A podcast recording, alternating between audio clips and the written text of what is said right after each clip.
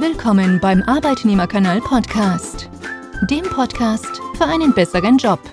Wir helfen dir, ihn zu finden, reinzukommen und aufzusteigen. Dein Gastgeber ist Angel Perez.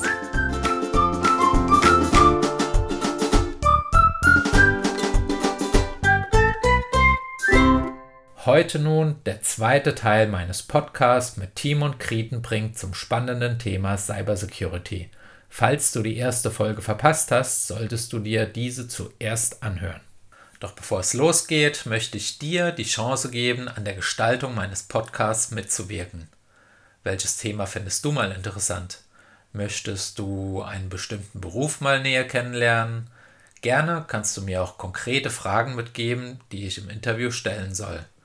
Mein Facebook-Follower Zeit interessiert sich zum Beispiel für den Beruf Soldat. Hierzu habe ich heute direkt die Fühler ausgestreckt und hoffe, dass ich zu diesem Thema in den kommenden Wochen einen Podcast aufnehmen kann. Erreichen kannst du mich auf verschiedenste Art und Weise. Entweder per Mail an mail@arbeitnehmerkanal.de oder über das Kontaktformular auf meiner Homepage www.arbeitnehmerkanal.de oder ganz einfach über meine Facebook-Gruppe. Doch nun viel Spaß mit dem heutigen Podcast. Du hast vorhin, haben wir kurz über die Arbeitsprozesse Scrum gesprochen und wenn ihr jetzt einen neuen Mitarbeiter habt, einen neuen Hacker und ihm einen Laptop dann bereitstellt, was ist da standardmäßig drauf als erstes? Was braucht der, um zu starten? Also die Freelancer kriegen von uns Computer, wenn die das wollen. Mhm haben wir aber nur einen, der das macht, weil die haben ihre Systeme selber und da reden wir denen auch nicht rein. Weil wir ja sehr ergebnisorientiert arbeiten. Die Standards kennen die alle und das kriegen die auch vertraglich gesagt. Das heißt, mit dem Computer, mit dem die dann, sagen wir mal, Analysen machen, darf halt sonst nichts passieren alles, was unter Sicherheit passiert, passiert sowieso nur mit äh, firmeninternen Systemen. Mhm. Da dürfen die mit ihren Computern gar nicht dran. Das heißt, die kriegen da kein ausgehändigt, sondern der, da gibt es einen Pool, der steht zur Verfügung. Der wird von uns geupdatet und gewartet. Die sind alle standardisiert. Aber von den eigentlichen oder von den eigenen Systemen, da reden wir denen nicht rein. Mhm. Lustigerweise ist es so, dass die tatsächlich fast alle gleich sind, obwohl die Leute sich nicht absprechen. Aber da gibt es einfach solche Standards in der Szene dass du kannst dir die einzelnen PCs von denen angucken und die sind tatsächlich fast identisch. Okay. Da gibt es mal hier ein bisschen anderer Geschmack bei der grafischen Oberfläche oder hier mal ein bisschen äh, lieber das Programm als das. Die einen mögen lieber den Texteditor, den anderen den, die anderen den, aber im Großen und Ganzen sehen die Systeme ziemlich gleich aus. Was wir mit den firmeninternen Systemen machen, die sind einem krassen Standard unterworfen. Das heißt, die Update-Intervalle gibt das Management vor? Was für Programme darauf laufen, gibt das Management vor? Und vor allen Dingen ist es so, dass wir, das ist ja das Lustige, wir benutzen Hardware, die ist teilweise vier Jahre alt. Man mhm. stellt sich immer bei uns vor, wir wären State of the Art, was dieses Thema angeht. Nee, weil das kennt man aus der Industrie. Wenn wir ein System für uns standardisieren, dann heißt es ja nicht einfach nur Software, die da drauf gepackt wird, mhm. sondern da wird auch die Hardware angefasst. Und wer einen Laptop schon mal gesehen hat oder auseinandergebaut hat, der weiß, so ein Consumer-Produkt, das baut sich nicht einfach mal so easy auseinander. Das sind tausende von Schrauben. Das heißt, mhm. sowas können wir schon mal nicht gebrauchen. Also haben wir da eher ähm, im richtig professionellen Bereich. Mhm. Und da löten wir auch mal drin rum in den Systemen, bauen Teile aus oder ein ähm, ändern Systemkomponenten, die eigentlich vom Benutzer nicht zu ändern sind. Und dann benutzt man so ein System auch vier Jahre lang. Mhm. Und man guckt auch, dass man da Ersatzteile anhortet. Mhm. Wir haben einen kompletten Schrank voll für unsere Laptops mit Ersatzteilen, weil wir es uns einfach nicht leisten können, komplett von heute auf morgen auf ein anderes System umzusteigen. Also da sind wir wirklich so, da benutzen auch alle die gleiche Hardware intern.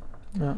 Jetzt nochmal zurück zu der Software, die da drauf ist. Kannst du da irgendwie sagen, was brauchen wir? Also ähm, ich gehe mal davon aus, dass dann Linux drauf und die werden auch irgendwelche Mails schreiben und die müssen ja irgendwie programmieren oder sie müssen irgendwo äh, Systeme hacken können.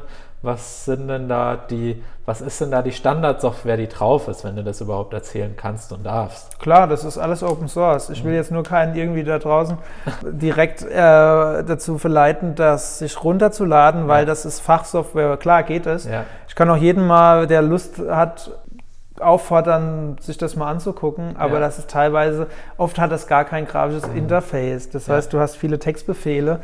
Äh, Das, das scheitert es dann für den Otto-Normalbenutzer schon dran. Aber klar, ich kann mal drüber reden. Klar, Linux, Ja. in dem, sogar im, äh, im Office-Bereich benutzen wir Linux, aber zum, zum Leidwesen unserer Mitarbeiter, in, äh, weil die sind halt alle Windows gewohnt von der, von der Ausbildung her Ja. und die müssen dann halt umsteigen, aber das interessiert uns einfach nicht, weil für uns der Mehrwert, dass wir, dass wir wissen, was auf dem System abgeht, einfach äh, größer ist wie der Nachteil, dass die halt dann mal kein Mhm. Word haben. Wir haben, wir haben auch Windows-Systeme, wenn jetzt mal tatsächlich jemand Word braucht, das Original, gibt es auch Windows-Systeme, aber im großen Betrieb oder im allgemeinen täglichen Betrieb nur Linux. Wir haben Mac-Freunde und es drängt sich Mac auch immer mehr in Mhm. unsere Welt. Was ja auch ein Linux drunter hat.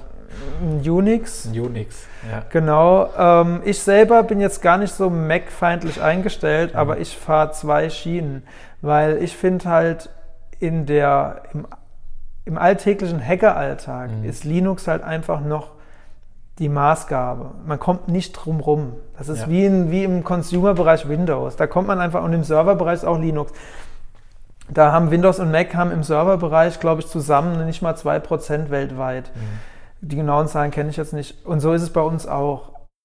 Wobei ich sagen muss, so ein Mac, so ein, so ein MacBook Pro kann 80% das, was diese Linux-Kisten auch können. Halt für das Zehnfache an Geld und man kann halt nicht so gut dran rumschrauben. Da muss man sich dann halt auf die Firma Apple verlassen, dass das funktioniert. Mhm. Und ähm, deswegen fahre ich da zweigleisig. Aber es gibt auf jeden Fall in unserem Bereich Leute, die schon komplett auf Mac umgestellt haben Mhm. auch. Ja. Ja. Okay, also das sind keine die man kennt, sondern eher Programme auf der Konsole. Viele haben inzwischen eine grafische Oberfläche oben drauf gepackt, weil man halt oft dem Kunden was vorführen muss, ähm, dass der dann auch das sieht. Die sind ja mit, mit äh, Konsolen, also Textausgaben, sind die ja völlig überfordert, was ich nicht verstehe, weil wenn was in Klartext irgendwo steht und man es liest und dann ein bisschen drüber nachdenkt, ist es meiner Meinung nach ja leichter zu verstehen, als so eine grafische Oberfläche mit viel Klick und Fenster. Das verwirrt mich zumindest mal oft. Ich mag dann lieber drei Zeilen Text, die ganz klar sagen, hier und hier ist das Problem. Man muss halt die Syntax kennen, dann sozusagen die Sprache verstehen, als so eine grafische Oberfläche, die dann oft sehr kompliziert aufgebaut ist und Ja. sehr verwirrend. Aber zurückzukommen zu den Programmen, ich kann jetzt mal zwei, drei nennen. Also Ja. es gibt so ein Programm, das heißt zum Beispiel Autopsy. Mhm. Das ist, äh, hat auch so eine, so eine grafische Oberfläche oben drauf. Ähm, äh, Wireshark Auf das habe ich gewartet, das ist, kenne ich nämlich eine, noch von früher ist, eine, ist ein Standardtool. Ähm, Nmap zum Durchsuchen äh, von, äh, von Netzwerken, genau. Ja. Da gibt es auch eine grafische Oberfläche, die von sogar von ein paar Kollegen von mir benutzt, benutzt Ja. wird. Das heißt ZenMap dann. Mhm. Ähm, dann SlothKit, Photorack für diese äh, für die Photo Recovery, Mhm. ähm, Testdisk. Das sind so diese kleinen Tools, die man da so verwendet. Es gibt natürlich noch andere, Mhm. die sind dann aber wirklich krass speziell. Aber das sind so die, die man mal googeln kann. Also die Ja. Leute, die das jetzt hören, können das gerne mal in Google eingeben. Und die sind auch vertrauenswürdig und kosten alle nichts. Zu dem Thema äh, ja. vertrauenswürdig und kostet nichts.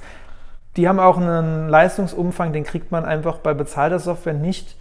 Weil bezahlte Software hat ein Problem, die haben natürlich auch eine Garantie und eine Gewährleistung. Mhm. Und wenn ich was kaufe, und dann will ich auch was für mein Geld, also speckt der Hersteller alles auf, oder bricht der Hersteller alle Funktionen auf die Funktion runter, die er gut warten kann, maintainen und auch Support dafür liefern kann. Ja. Sprich, bei einer freien Software habe ich auch immer die Möglichkeit, solche Nightly-Produkte auszuprobieren, dass ich sagen kann, okay, das ist eine Funktion, die funktioniert noch nicht richtig, aber dir steht es frei, sie trotzdem zu testen und das Ja. mag ich halt sehr. Ja.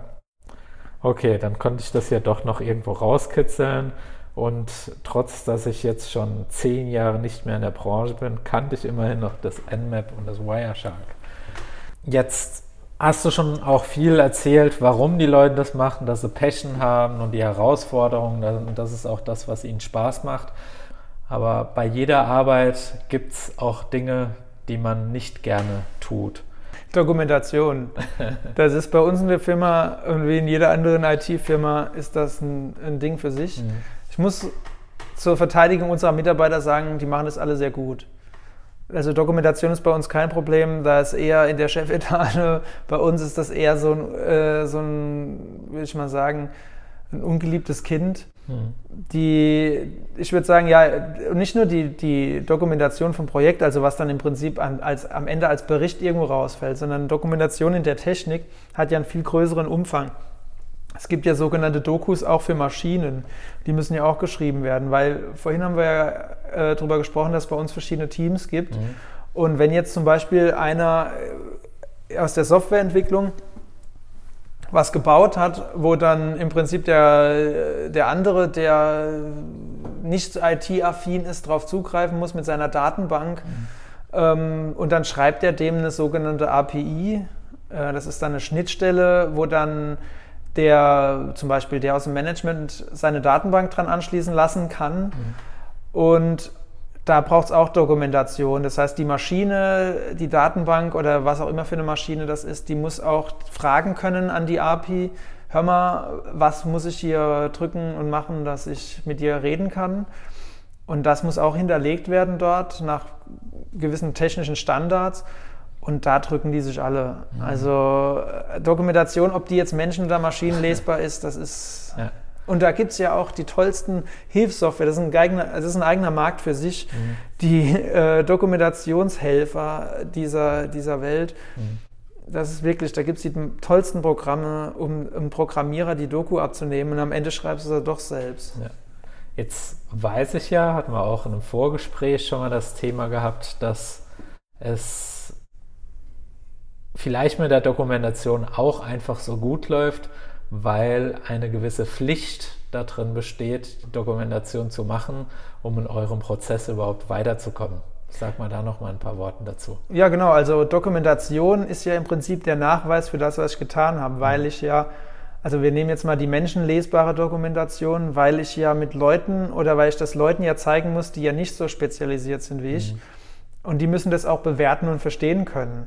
Das heißt, ich muss das sozusagen durch diese Dokumentation transkribieren für alle anderen, die da draufschauen müssen.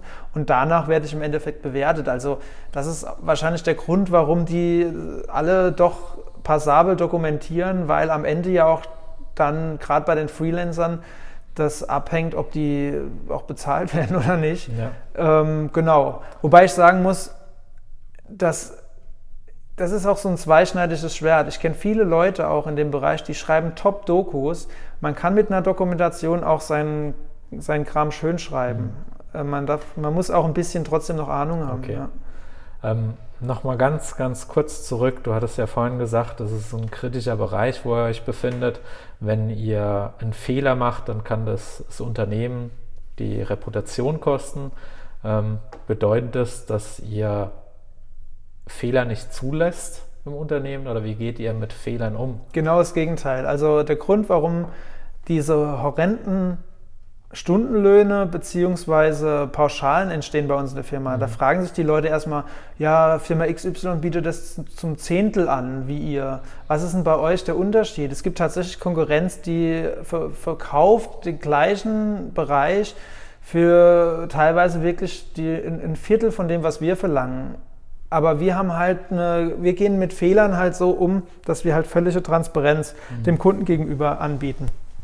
Das heißt, Vertuschung muss immer der schlechtere Weg sein. Mhm. Da wir ja nicht alle Gandhis sind oder halt äh, mit, mit der Wahrheit immer so umgehen können, muss man dann halt Umgebungen schaffen, wo es einfach für einen Mitarbeiter attraktiver ist, die Wahrheit zu sagen und einen Fehler auch einzugestehen, als ihn zu vertuschen. Das ja. heißt, am, äh, im, am, Ende des Tages muss es immer mehr Lob und immer mehr ja, Feedback, positives Feedback geben für, ein, für einen eingestandenen Fehler, als für, eine, für ein Produkt, das, was es ja nicht gibt, fehlerfrei mhm. vorgelegt wird. Weil es gibt keine fehlerfreien Produkte, es gibt keine fehlerfreie Beratung, nichts ist fehlerfrei.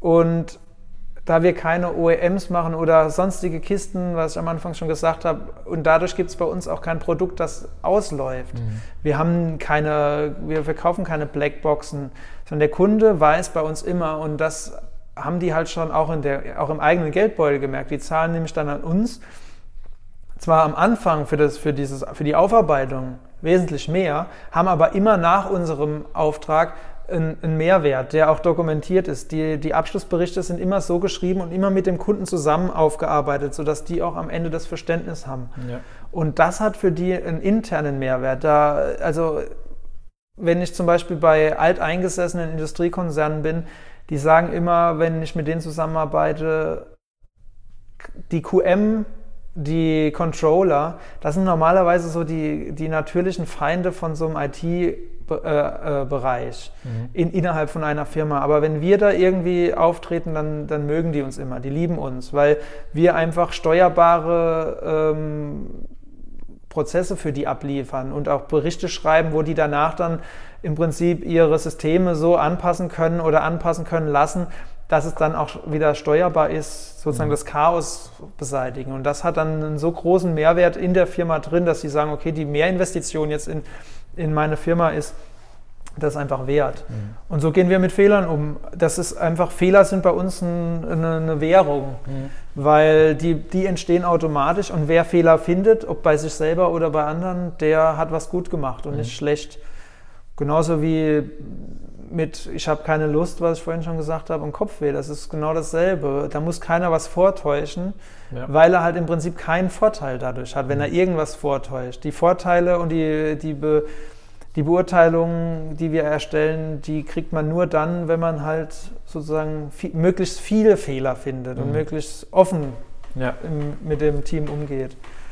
Ja. Ich ich habe bei einem anderen Thema habe ich gerade noch einen Knoten im Kopf. Ähm, jetzt hast du vorhin im Nebensatz erwähnt, dass ihr eine AG gegründet habt. Und eine AG ist für mich eine Aktiengesellschaft und ich möchte dadurch einfach Geld kriegen, um meine Firma wachsen zu lassen. Jetzt hast du aber genauso vorhin auch erwähnt gehabt, dass ihr überhaupt nicht mit Fremdinvestoren arbeiten möchtet, weil ihr einfach die Hoheit behalten wollt über das, was ihr tut.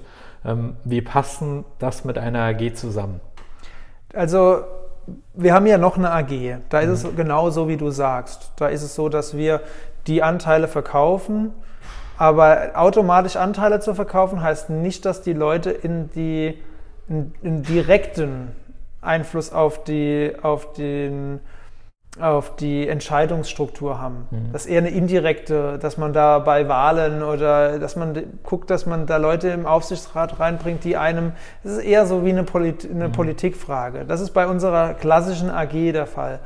Die Bosen AG, das ist diese Cybersecurity-Firma, da haben wir die Aktiengesellschaft gewählt, die ist auch komplett privat gehalten. Wir haben eine Holding, die gehört uns ähm, den Anteil, also den Anteilhaber und die hält 100 Prozent dieser Aktiengesellschaft.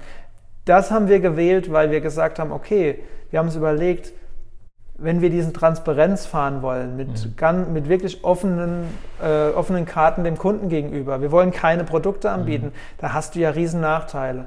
Wir haben keine schöne shiny Box, die wir für den Preis F zwei Jahre lang verkaufen, dann nochmal zwei Jahre Garantie drauf geben und danach sind wir auch raus aus dem Schneider mit der Kiste, sondern was wir anbieten und planen, das, das ist unsere Reputation und das wollen wir offen halten und dann haben wir, haben wir festgestellt, wir haben zuerst eine GmbH gegründet, mhm.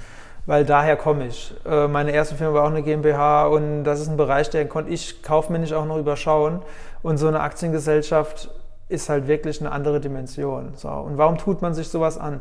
Weil das in Deutschland die einzige Form ist, wo man diese Transparenz dem Kunden gegenüber bieten kann. Wir können mhm. ganz klar offenlegen, die Firma gehört diesen Leuten dadurch hat der Kunde, und das ist dem Kunden am allerwichtigsten, weil man kann viel erzählen von Offenheit. Und man mhm. kann viel erzählen von, von ähm, Vertrauen und von Open Source und was auch immer äh, und Fehler und der ganze Kram, das machen andere auch wenn man eine GmbH hat, das haben wir relativ schnell gemerkt, dann ist die erste Frage, die so ein Kunde hat oder auch ein Projektinvestor, also jemand, der nicht in die Firma investiert, sondern der sagt, ich hätte, oder ein Auftraggeber, so der sagt, ich hätte jetzt gern mal das und das von erforscht oder eine Uni, dann, dann fragen die als erstes mal, ja, wer steckt denn eigentlich hinter euch? Wer steht denn da hinten dran? Weil das ist nämlich genau der Punkt. Man kann nach vorne ziemlich viel sagen, wir sind so offen und so transparent. Wenn hinten dran dann ein Interessen, eine Interessenlobby steckt, mhm. dann lenkt die die Firma natürlich in eine gewisse Richtung. Ja. Und bei einer AG kann man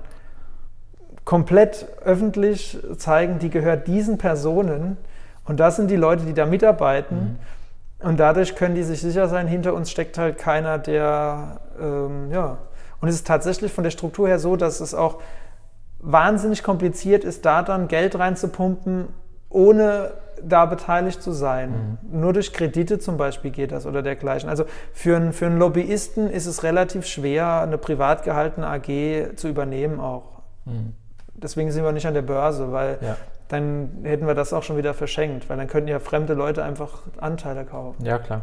Dann gehen wir nochmal weg von dem Ist und Jetzt und schauen mal in die Zukunft und ähm, in der Zukunft wird ja alles einfach nur noch durch künstliche Intelligenz gesteuert mhm. werden. Ihr werdet ersetzt werden und es gibt keinen Bedarf mehr. Oder würdest du jetzt sagen, der Bereich rund um die Cybersecurity ist, hat eine Zukunftsperspektive? Also was Fakt ist, ist, dass künstliche Intelligenzen heute sogenannte Bugs mhm. in Software seit letztem Jahr das erste Mal hat eine künstliche Intelligenz so ein, so ein Hackathon von Intel gewonnen. Bug, also so eine Bugfind-Hackathon. Äh, die haben dann ähm, waren, glaube ich, sogar 30 Prozent schneller als die Menschen mhm. und haben mehr sogar gefunden. Sogar Bugs, die systemisch waren. Also das kriegt ja ein Mensch gar nicht hin, ähm, einen systemischen Bug zu finden. Das heißt, die Software selber ist top in Ordnung, mhm. aber verschiedene Komponenten heben sich gegenseitig auf und ab einer gewissen Softwaregröße oder ab einer gewissen Unternehmensgröße kann man solche Dimensionen halt nicht mehr überschauen mhm. als normaler Mensch, wenn man da nicht in der Produktion drauf stößt. Das heißt, klar, solche, solche Funktionskonflikte merke ich dann, wenn sie, wenn sie mich in der, in der Produktion stören oder im Ablauf. Aber jetzt die, die passiv zu suchen oder aktiv zu suchen, mhm. ist für einen Mensch eigentlich nicht machbar. Mhm. Vielleicht mit riesem personellen Aufwand. Aber solche Fehler haben die auch gefunden, diese AIs. Und das war ein großes, also in der Szene war das ein Riesending.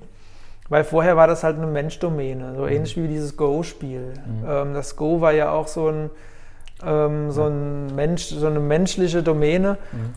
Wo ich das nicht sehe mit der AI, ist, und das merkt man auch schon bei diesem autonomen Fahren und so. Wo ich das nicht sehe, ist, dass grundsätzliche menschliche Fähigkeiten, die in Unternehmen gebraucht wird und auch bei uns in der Cybersecurity gebraucht wird, ersetzt werden. Noch nicht. Mhm. Weil zum Beispiel ist es so, dass vieles in der Cybersecurity auch einfach Bauchgefühl ist. Das ist, macht einen guten Hacker oft von einem schlechten aus, dass wenn man die Hacks, die berühmten der letzten Jahre sich mal anguckt, dann, und die Leute fragt, dann sagen die einfach, okay, ich hatte so ein Gefühl bei der und der Firma, dass die das so und so lösen.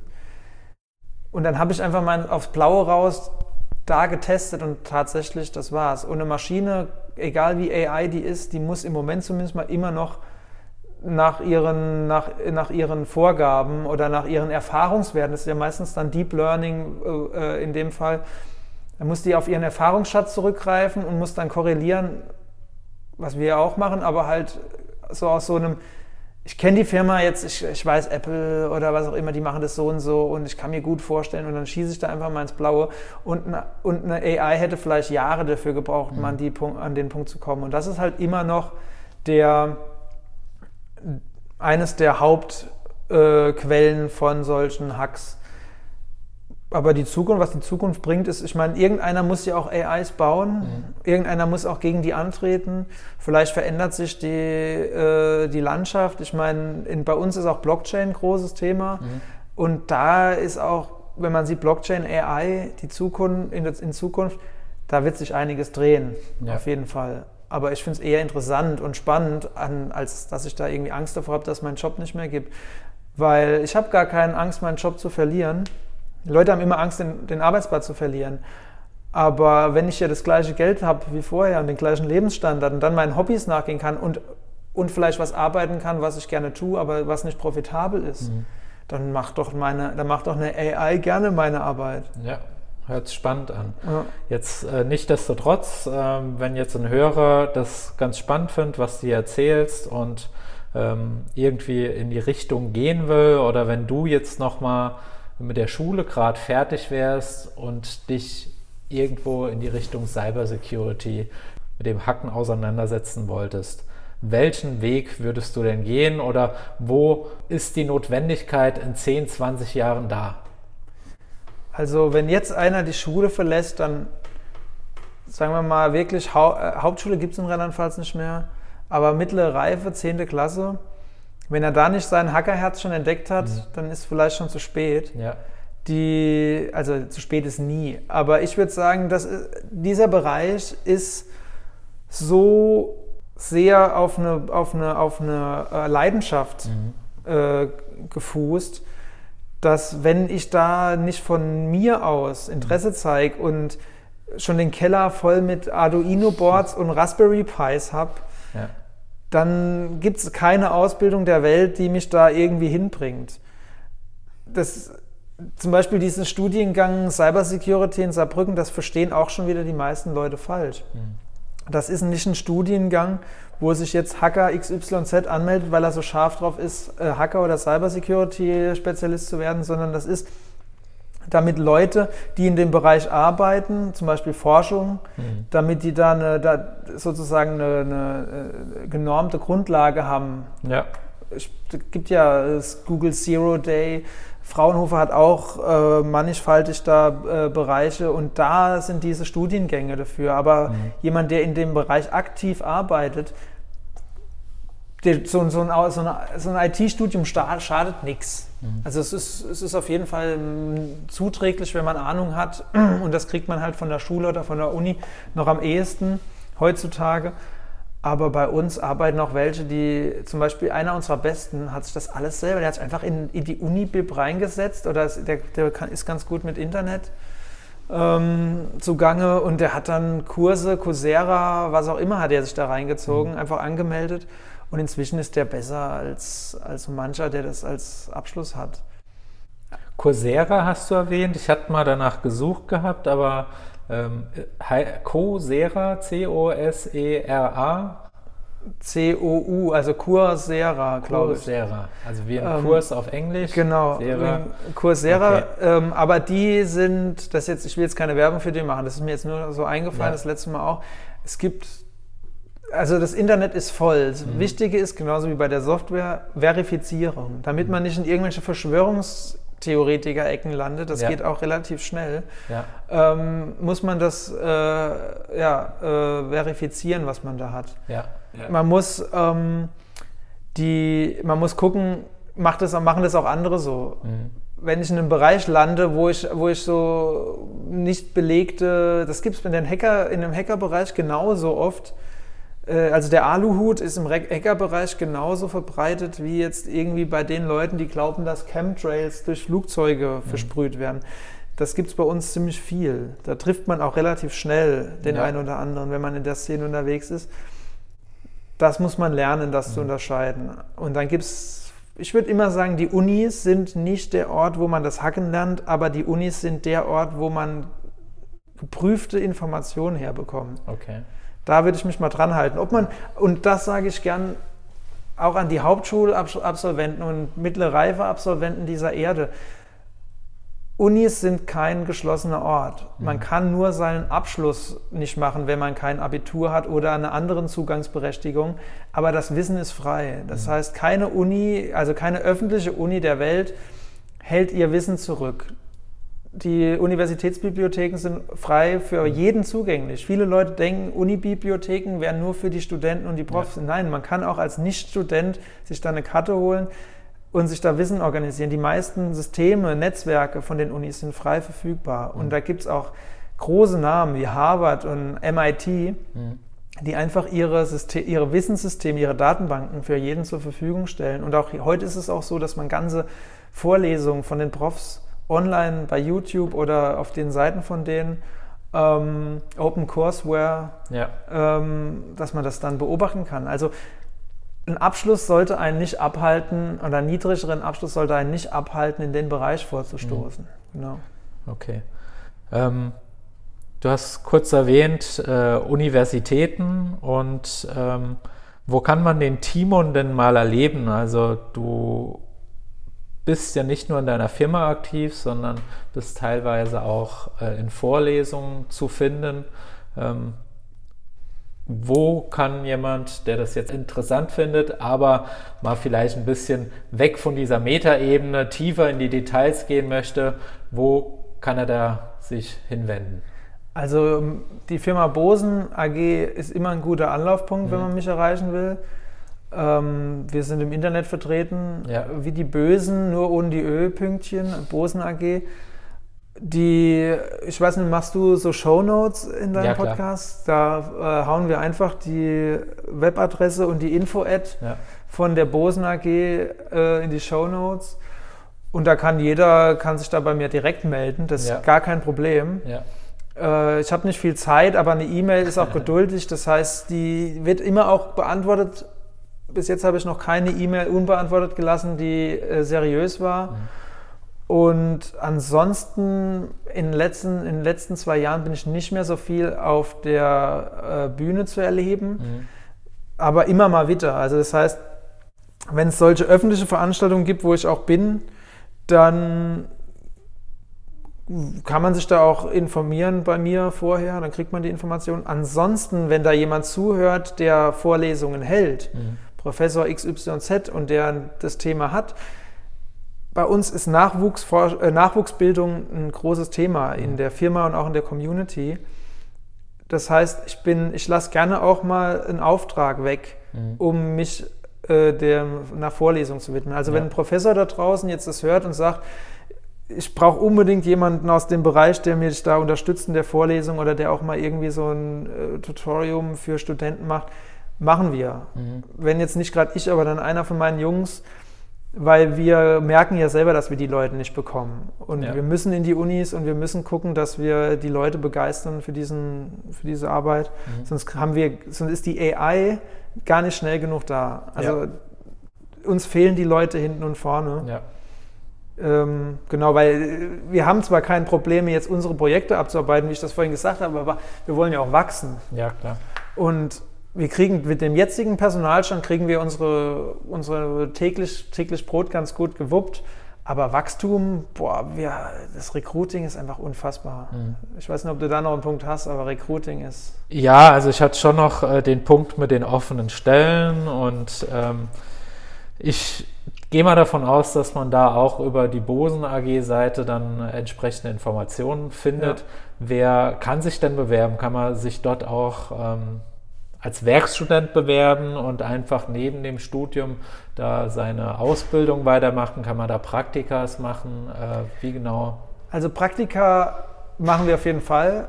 Wir hatten in den letzten Jahren auch äh, Werkstudenten, die aber nicht im Bereich Hacking, nicht in dem technischen Bereich, sondern was attraktiv ist für Studenten bei uns ist halt, dass wir eine AG sind, die mhm. komplette Infrastruktur einer AG haben, aber trotzdem ganz winzig.